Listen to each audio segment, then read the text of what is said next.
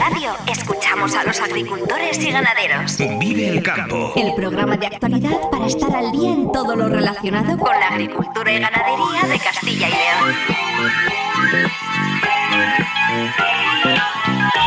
Vive el campo con Jaime Sánchez Cuellar.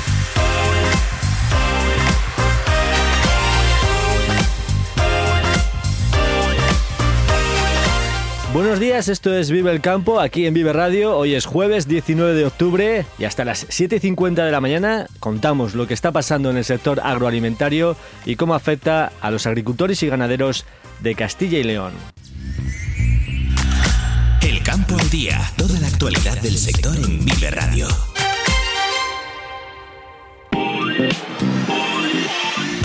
Reunión en Salamanca para abordar los estragos de la enfermedad hemorrágica. Entre agosto y septiembre hay 3.400 muertes de animales achacables a la E EHE. Acor arranca la campaña de remolacha, ya tiene en montones en las parcelas 100.000 toneladas arrancadas para abastecer estos días a su planta de Olmedo.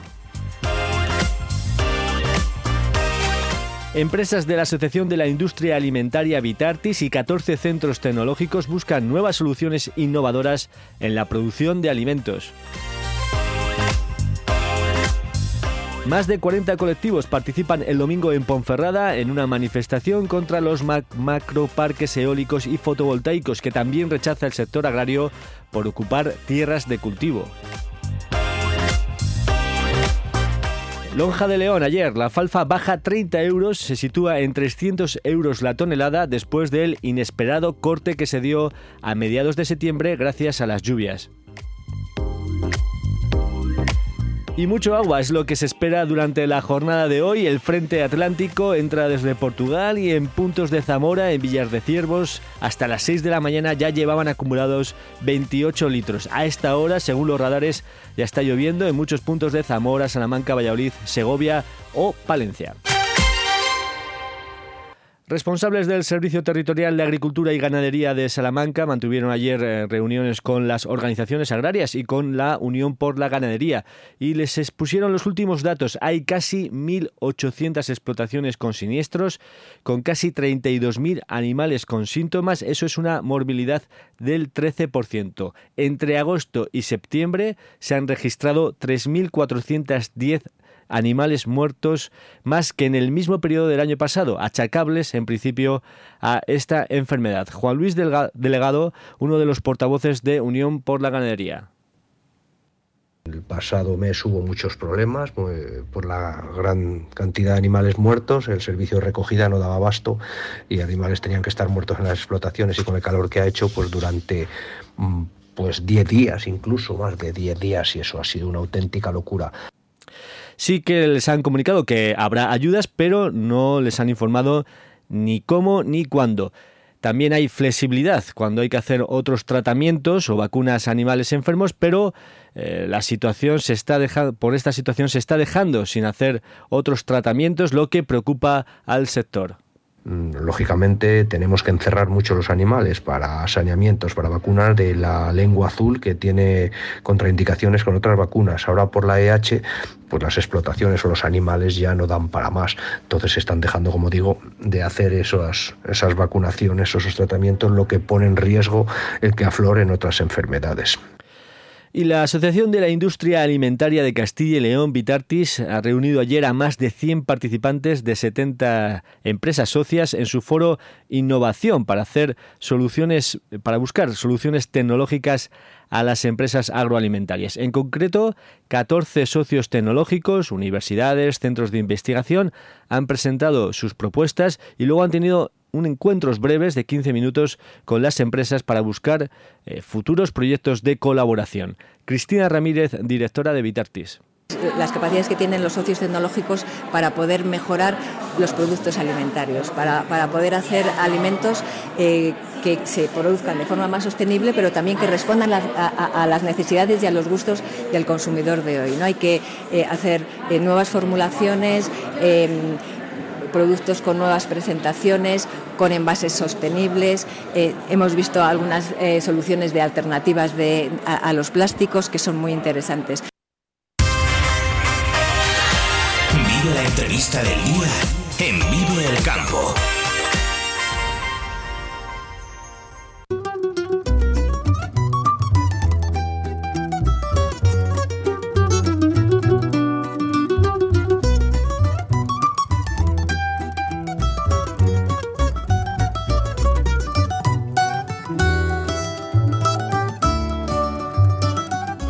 Ayer miércoles comenzó la recepción de remolacha en la planta de la cooperativa COR en Olmedo. Está previsto que se molturen 1.100.000 toneladas de remolacha de los socios de la cooperativa que este año eh, tienen un ingreso mínimo garantizado de 71 euros por tonelada. Vamos a conocer cómo ha empezado la campaña con Óscar Olivar, responsable del Servicio Agronómico de Acor. Óscar, muy buenos días. Muy buenos días, Jaime. Ayer eh, comenzó la descarga ¿no? de la remolacha en la planta. Tenéis en las parcelas eh, ya arrancadas 100.000 toneladas para abastecer a la fábrica. Eh, ¿Cómo se ha iniciado la campaña? Bueno, como ya es tradición, cada vez que se inicia la campaña en Olmedo, pues ha empezado con agua, ¿no? Sí. nosotros, bueno, el, el, día de inicio de recepción ha sido el día 18 de octubre y bueno, pues sabíamos que que abramos el día que abramos, pues como es tradición los últimos años, pues, pues iba a llover y teníamos que estar preparados, ¿no? Entonces, bueno, yo creo que, ha habido una buena coordinación con las empresas, eh, con las máquinas de arranque y con las diferentes empresas que trabajan con nosotros. Y bueno, pues eh, como tú has dicho, pues tenemos más de 100.000 toneladas en, en existencias en campo para abastecer la fábrica. Pues sabemos que la fábrica de Olmedo es la fábrica con una mayor capacidad de molturación de España y cuando arranca y está en pleno rendimiento, pues nos exige mucho, ¿no? Hoy, Oscar, eh, llueve en el comienzo de la campaña, como mencionas, siempre es un contratiempo, aunque eh, por las fechas en las que nos encontramos tampoco debería causar especiales trastornos ¿no? en el desarrollo de la campaña, al menos en estos primeros días, ¿verdad? Sí, bueno, la lluvia siempre es bien recibida porque el campo necesita que llueva. Eh, bueno, y, al final pues tenemos que trabajar con este escenario que, las campañas en la zona norte eh, van acompañadas de, lluvia, ¿no? Y, por la buena marcha de, del sector, porque efectivamente cuando el otoño ha sido muy seco, pues luego los embalses eh, lógicamente se, se resienten, ¿no? De cara y nosotros para la siembra de la remolacha luego en el mes de marzo pues es muy importante que, los embalses pues pues tengan capacidad.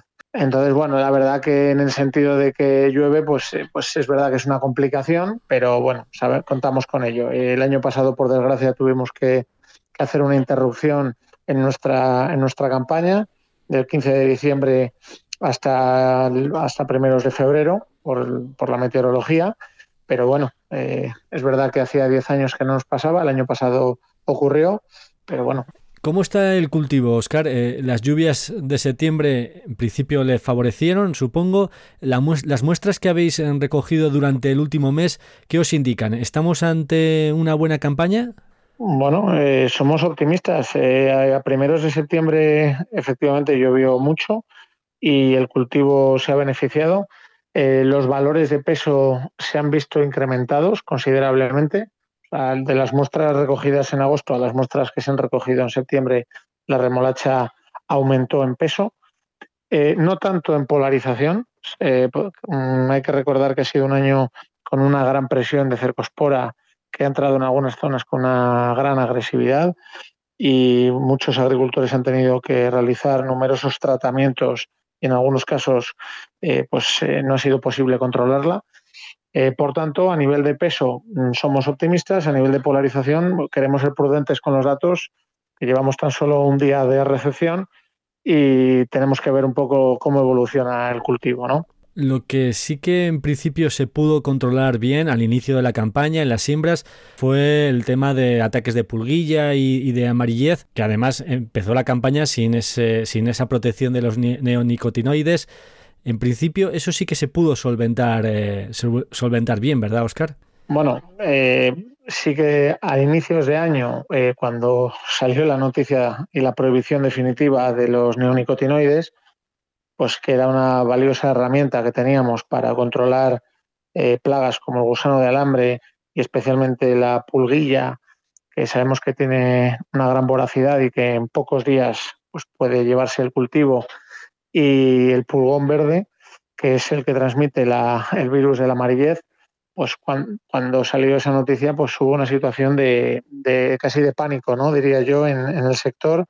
Pero bueno, hubo una rápida respuesta del sector y gracias a que el ministerio pues agilizó los trámites para tener unas herramientas y, agilizar todos estos trámites para disponer de unas materias activas, de unos insecticidas que nos iban a, permitir combatir estas plagas, pues eh, del escenario inicial en el que nos encontrábamos a la realidad, pues ha sido ha sido, vamos, muy positivo, ¿no? El resultado y lo tendremos que ir viendo.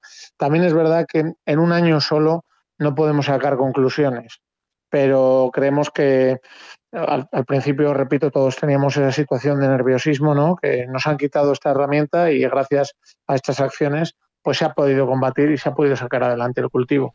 Es el segundo año que la cooperativa cuenta con el nuevo sistema de recepción en seco. La remolacha ya no se transporta por canales de agua al interior de la fábrica, lo hacéis eh, mediante cintas transportadoras.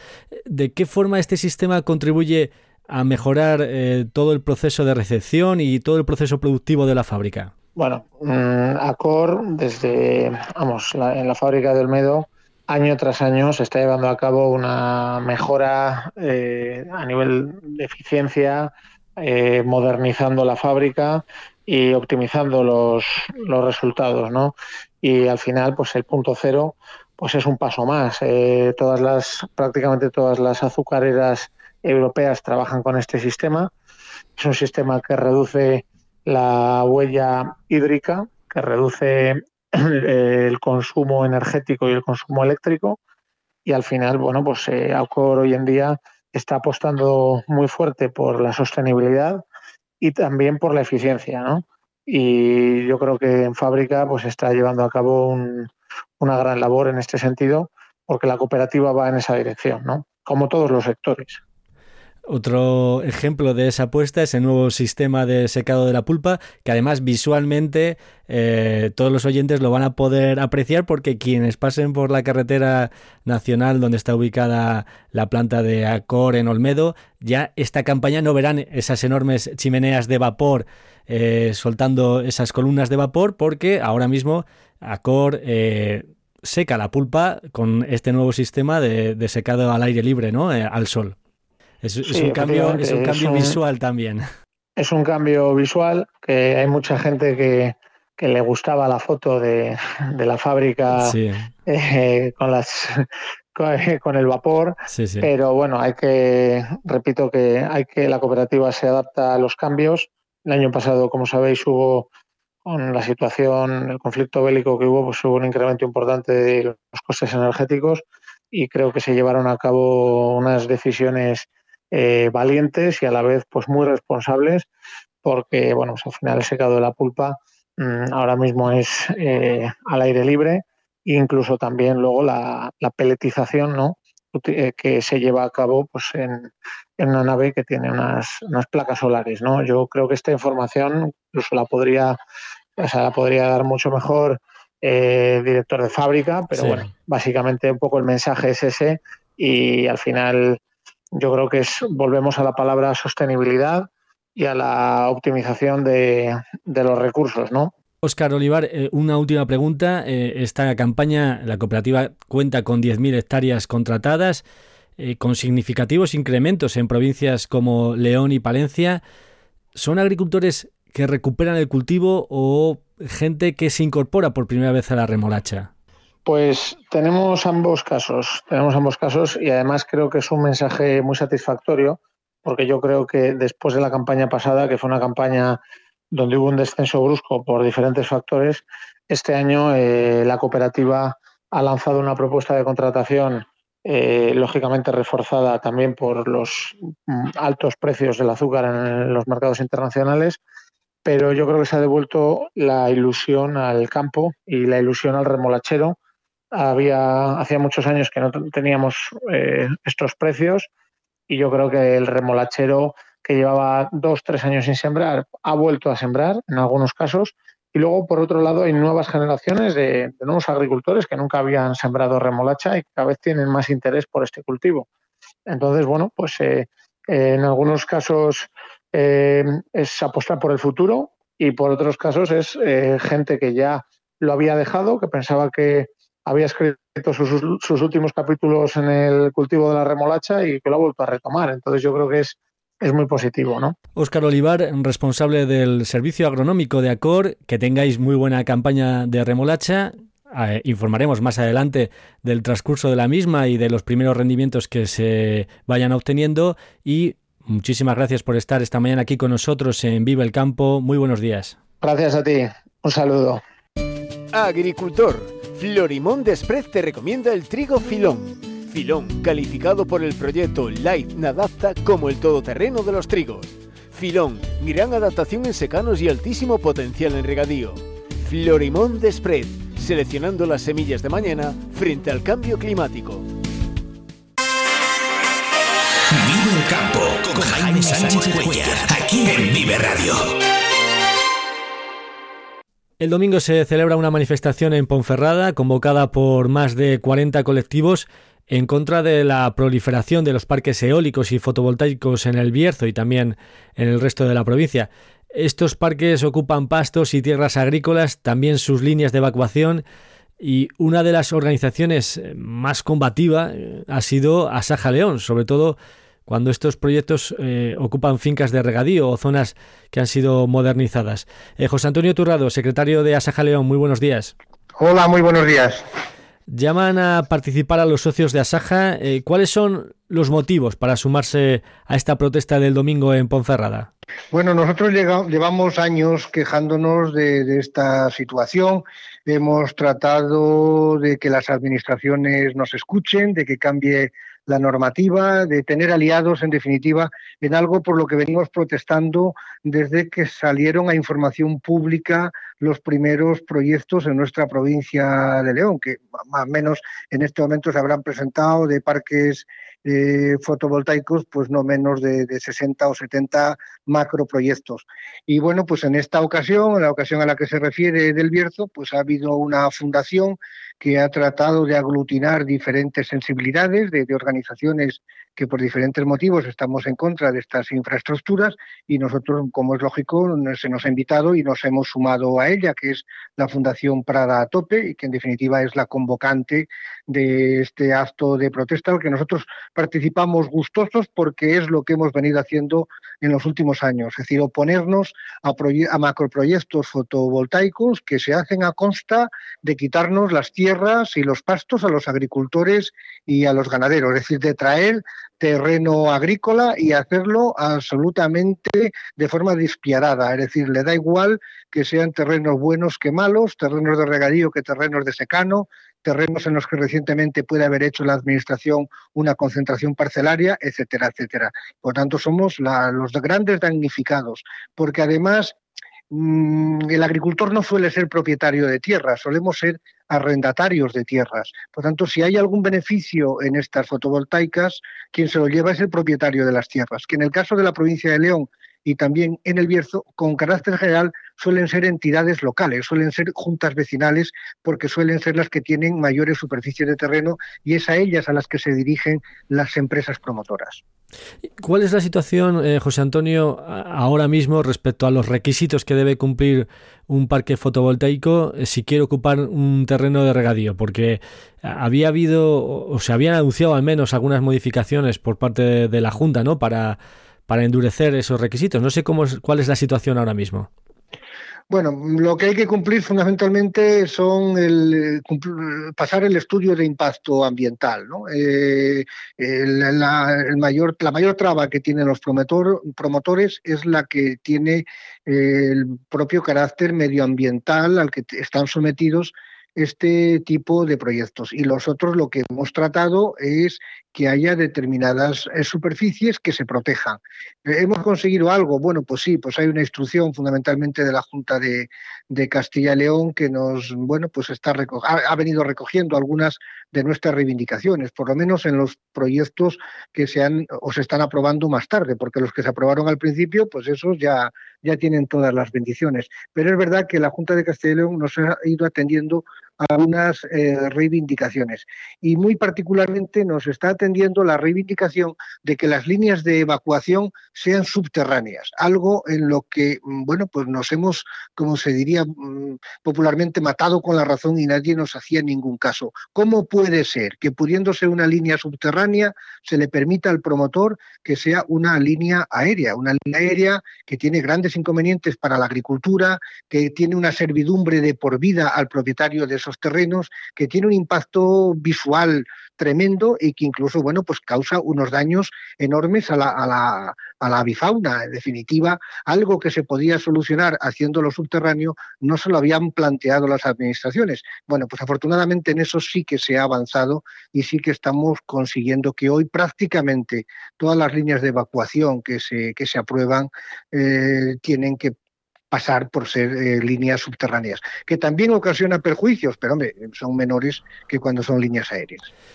Proyectos que se plantean en, tierras de secano, eh, estos son inevitables porque al final al propietario no suelen ser agricultores, son, son otras personas. Le va a ser más rentable siempre que, que arrendarlo para una hectárea de cebada. Sí, efectivamente. Nosotros no podemos competir en términos de rentabilidad con un propietario de tierras porque, bueno, nosotros no tenemos un negocio especulativo. Nos dedicamos a producir alimentos con unas rentabilidades muy marcadas, muy escasas y estos negocios de las fotovoltaicas pues son unos negocios bollantes. Por lo tanto, no, no, no podemos competir. Nuestro argumento nuestro argumento es que se pongan en terrenos de mala calidad, terrenos que estén ya abandonados, terrenos que no tengan interés agrícola, que en definitiva que no se eche a los agricultores de los pueblos, a la gente que ha estado viviendo ahí, que ha estado a las duras y a las maduras y que va a seguir estando, pues por apuntarnos a, estas modas, que evidentemente no estamos en contra, ¿no? Pero no queremos que se haga a costa nuestra, que se haga en otros terrenos,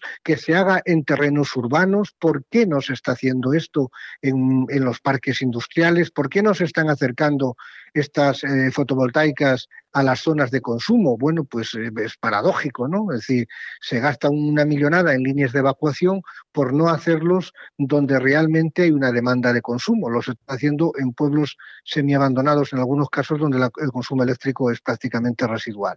En definitiva, nos queremos proteger lo nuestro, porque protegiendo nuestras tierras también estamos protegiendo um, uno de los mayores valores que tiene el medio rural, que es el paisaje, que es el entorno. Bueno, pues lo más feo que se pueden poner en el medio rural hoy son placas fotovoltaicas. ¿no? Eso es un atentado contra, contra el buen gusto, contra el medio ambiente, contra la naturaleza, contra ciertos valores que uno va buscando cuando va a vivir a los pueblos, ¿no? Entonces tampoco queremos que se empeore la calidad de vida de los pueblos porque allí viven nuestros agricultores y nuestros ganaderos y porque si se empeora la calidad de vida de los pueblos, nuestras propiedades evidentemente se, devalúan, pierden, interés.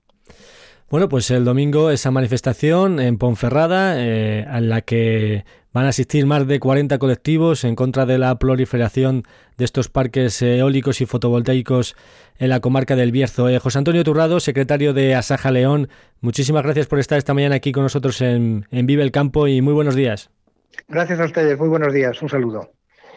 Somos Campo. En Vive Radio escuchamos a los agricultores y ganaderos.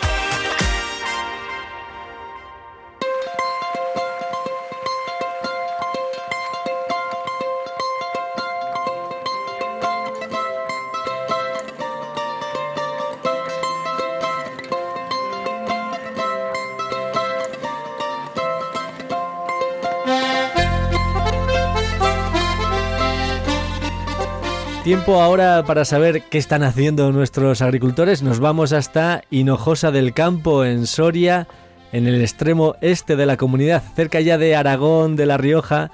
Y nos escucha su alcalde y también agricultor, Raúl Lozano. Raúl, muy buenos días. Muy buenos días, Jaime. Ya te echaba de menos, ¿eh? Ya todo un verano que no, que no hemos estado en contacto. Efectivamente, ha sido, ha sido todo un verano, y, pero bueno, ya estamos aquí para poder hablar contigo. Supongo, eh, Raúl, que pendientes de, de, las lluvias, ¿no? Que se esperan que sean cuantiosas durante hoy, durante la jornada de hoy, eh, también en vuestra zona. Acabo de consultar la previsión y, y os esperan unos 30 litros, ¿eh? Sí, pero al final no sé si los impuestos o qué siempre caen menos de lo que anuncian. Hasta ahora no ha caído nada. Es que cuando te digo, no, ha caído poco, no, hasta ahora no ha caído nada. En toda esta semana que habían anunciado que iba a llover, no ha, no ha caído nada. Mm, dan una provisión de unos 30 litros. Vendrían muy bien, son muy, muy necesarios en estos momentos, aunque para, como siempre, no llueve a gusto de todos.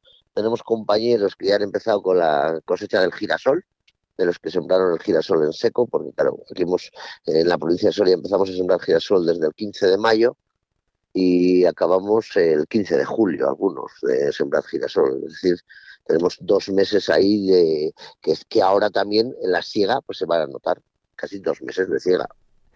Precisamente es por lo que quería preguntarte, porque cuando la última vez que hablamos eh, nos contasteis esto que me decías, ¿no? Que sembrasteis tarde por esas lluvias que llegaron en junio y, por tanto, eh, habéis empezado a, recoger el, el, girasol, a segar el girasol, pero de forma lenta, o sea, que no está ni mucho menos generalizado en vuestra zona, ¿o qué? No, no, no, están las primeras parcelas que se cosecharon, que se sembraron en mayo, que no fueron muchas. Sinceramente, el girasol temprano se ha quedado en nada. Están abriendo, hablaban de producciones de 500 kilos, sinceramente desastroso.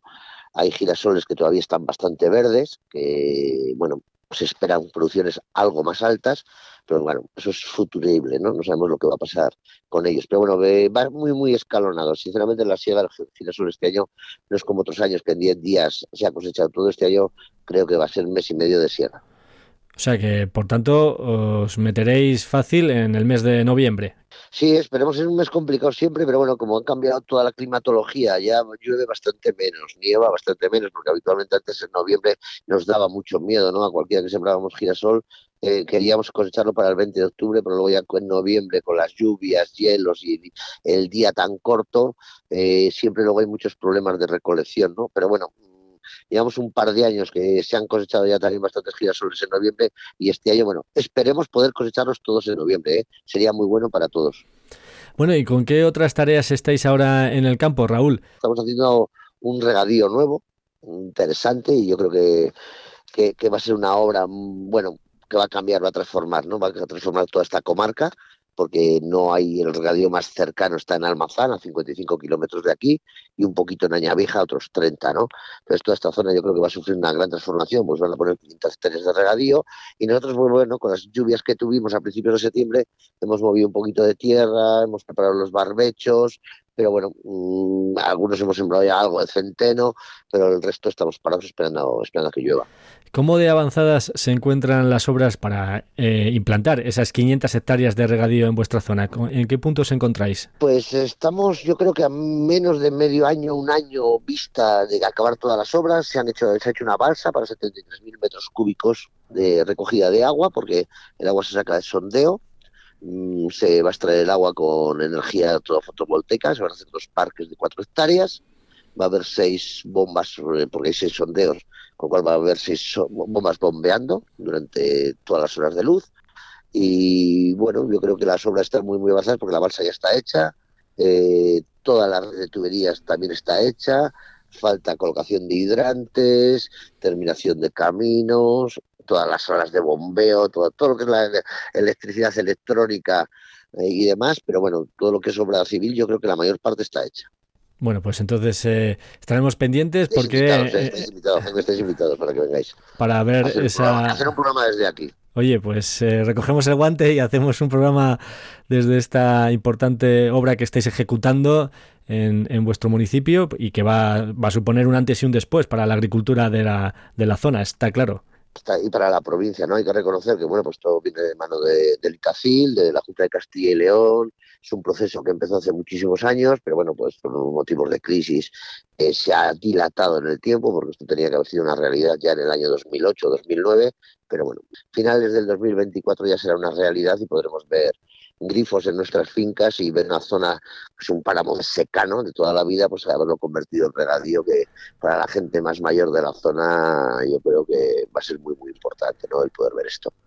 Todo llega con paciencia. Eh, Raúl, me decías que habéis empezado a mover alguna, alguna parcela para preparar la campaña de cereal. ¿Cómo se presenta la campaña? Y luego también mm, supongo que atendiendo a los requerimientos de la nueva PAC, pues también estáis eh, optando por sembrar leguminosas. ¿Qué tipo de leguminosas sembráis en vuestra zona y, cómo, no sé si tenéis disponibilidad de semillas?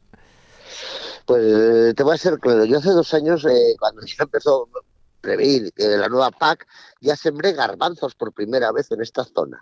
Y sinceramente se están dando y se están dando muy bien. Tengo algún compañero que también ha sembrado garbanzos. Eh, sembramos guisantes, bueno, tenemos, no hablemos de la PAC esta verde porque sinceramente lo llevo muy mal. Creo que es un error y seguimos persistiendo en ello. Pero bueno, mm, aparte de eso, el tema semillas, no lo sé, yo no he tenido problemas hasta ahora. Tenemos aquí la cooperativa y bueno, un montón de almacenistas. También tenemos un regadío en la zona del Almazán, donde se generan bastante eh, transformación de R1 a R2 y creo que no va a haber problemas, o no los, no ha habido hasta ahora. Eh, venimos de una cosecha desastrosa, con la moral muy baja, porque creo que con lo que hemos cogido y con el seguro no llegamos a cubrir los gastos, no es que lo creo, te lo aseguro, no llegamos a cubrir los gastos que hemos tenido la cosecha pasada, porque estábamos hablando de fertilizantes a 800 euros, que hemos tirado el año pasado, y en estos momentos tenemos eh, cereal a 220, 240, ¿no? De si es cebada o es trigo, con lo cual, pues bueno, pues si hacemos números y con una cosecha, con seguro y con todo, que justito que habremos estado en los 2.000, 2.100 kilos, sumando lo que has cogido en campo, más lo que te ha dado el seguro, pues mm, los números no, no dan. Este año los abonos siguen fuertes, muy altos, eh, los nitrogenados también, el petróleo no vamos a decir cómo está, el gasoil agrícola, que está a 1,26 a día de hoy. ¿Cómo estamos? Pues bueno, sinceramente pesimistas. Yo por lo menos no estoy nada, nada optimista que, qué es lo que va a pasar. No sé ni lo que voy a hacer. Estás ahí todavía dubitativo, que luego empezará a llover, igual nos animamos y sembramos algo más de la cuenta. No lo sé, estamos ahí todavía. Lo que no entiendo, y esto es un llamamiento que se oye a nivel regional, son nuestras organizaciones agrarias. ¿Qué más tiene que pasar para que nos movilicemos? no sé dónde estamos. En estos momentos es una reflexión al aire, ¿no? Eh, yo creo que en mis 35 años de agricultor, yo creo que peor que ahora no hemos estado nunca el sector agrario. La verdad es que sí que, bueno, hubo movilización en verano, pero luego también es verdad que el respaldo... Mini, mini movilización, sí, perdona que te corte, pero mini. Sí, no, te iba a decir que el respaldo luego de, de los agricultores, bueno, pues también es, es el que es. Y no, supongo que no es fácil, pero bueno, a ver, en esta vida nunca ha sido fácil. Yo he estado, yo pertenezco a una asociación, no la voy a decir porque no vamos a hacer propaganda de ninguna. Todas tienen sus, su cuota de socios y todas tienen su importancia y su protagonismo. Mm, tienen capacidad cuando han querido convocar y hacer llamamientos, saben hacerlo. Todas las sopas saben hacerlo. En estos momentos no sé por qué, pero no, no, no, no nos movemos.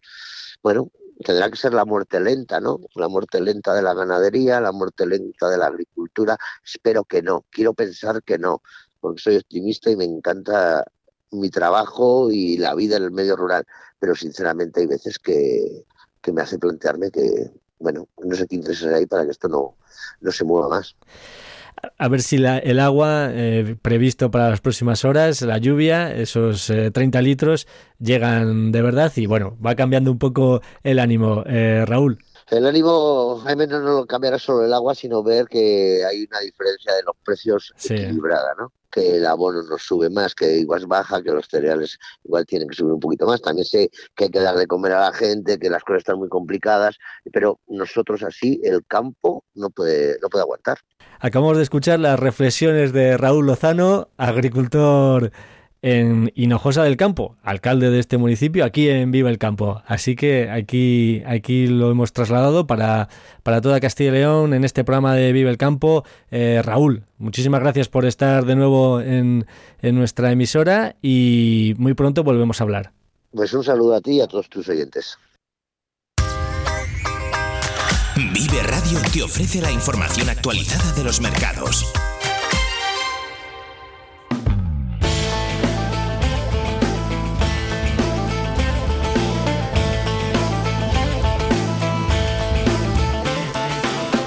Lo más reseñable en la lonja de León celebrada ayer es una nueva bajada de la alfalfa que retrocede 30 euros. La tonelada se sitúa en 300 euros, mientras que la alfalfa deshidratada pierde 60 euros y se sitúa en 340 euros la tonelada. La explicación desde la lonja es que las lluvias de septiembre eh, propiciaron un inesperado corte de alfalfa en secano que además se recogió en muy buenas condiciones. Y continúa el goteo a la baja en la mesa de cereales y solo el maíz mantiene el tipo a 235 euros. Trigo, cebada y centeno pierden un euro y la avena pierde 2 euros. El girasol repite precio a 363 euros y las patatas también repiten precio a 28 céntimos el kilo, mm, salvo la variedad agria que se sitúa a 30 céntimos. Vive el tiempo en Vive Radio. El Frente Atlántico ya ha descargado en puntos de Zamora hasta las 7 de la mañana, donde llevan ya casi 30 litros. A esta hora, según los radares, llueve en muchos puntos de la comunidad con solo algunos claros hacia el este de Castilla y León. Prácticamente en toda la geografía de la comunidad se acumularán durante la jornada de hoy por encima de 30 y 40 litros por metro cuadrado. Está activado el aviso amarillo en todas las provincias, salvo en Palencia, por rachas de vientos y lluvia fuerte. Temperaturas máximas de 17 y 18 grados.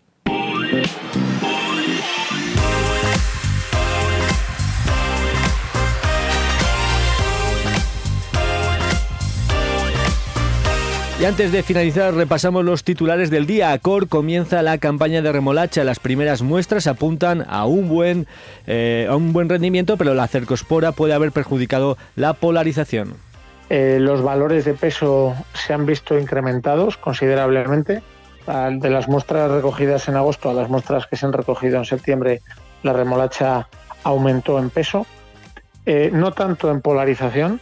Mm, hay que recordar que ha sido un año con una gran presión de cercospora que ha entrado en algunas zonas con una gran agresividad. Entre agosto y septiembre se contabilizan 3.400 muertes de animales en Salamanca achacables a la enfermedad hemorrágica. Mm, lógicamente tenemos que encerrar mucho los animales para saneamientos, para vacunar de la lengua azul que tiene contraindicaciones con otras vacunas. Ahora por la EH, pues las explotaciones o los animales ya no dan para más. Entonces están dejando, como digo, de hacer esas, esas vacunaciones, esos tratamientos, lo que pone en riesgo el que afloren otras enfermedades. El sector agrario se suma a la manifestación del domingo en Ponferrada contra las macroplantas fotovoltaicas y oponernos a, a, macroproyectos fotovoltaicos que se hacen a consta de quitarnos las tierras y los pastos a los agricultores y a los ganaderos, es decir, de traer terreno agrícola y hacerlo absolutamente de forma despiadada, es decir, le da igual que sean terrenos buenos que malos, terrenos de regadío que terrenos de secano, terrenos en los que recientemente puede haber hecho la Administración una concentración parcelaria, etcétera, etcétera. Por tanto, somos los grandes damnificados. La siga del girasol comienza despacio en la provincia de Soria, con bajos rendimientos en las siembras tempranas. Sinceramente, el girasol temprano se ha quedado en nada. Están hablaban de producciones de 500 kilos, sinceramente desastroso. Hay girasoles que todavía están bastante verdes, que bueno, se esperan producciones algo más altas, pero bueno, eso es futurible, ¿no? No sabemos lo que va a pasar con ellos. Pero bueno, va muy, muy escalonado. Sinceramente, la siega del girasol este año no es como otros años que en 10 días se ha cosechado todo. Este año creo que va a ser un mes y medio de siega.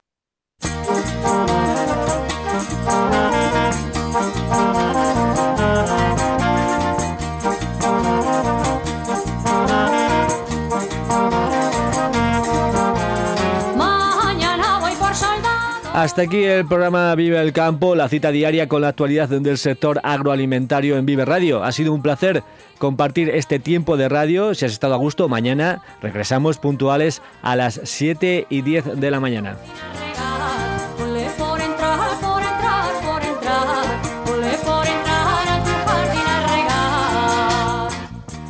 Un saludo de Ángel de Jesús en el control técnico y de quien nos habla Jaime Sánchez Cuellar. En un minuto, servicios informativos aquí en Vive Radio. Feliz jornada a todos los que vais a disfrutar hoy del campo. Muy buenos días.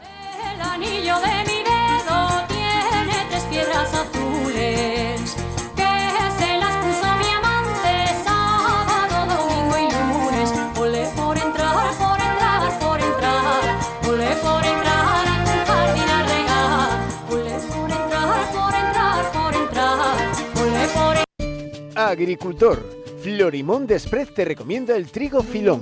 Filón, calificado por el proyecto Life Nadapta como el todoterreno de los trigos. Filón, gran adaptación en secanos y altísimo potencial en regadío. Florimón Desprez, seleccionando las semillas de mañana frente al cambio climático.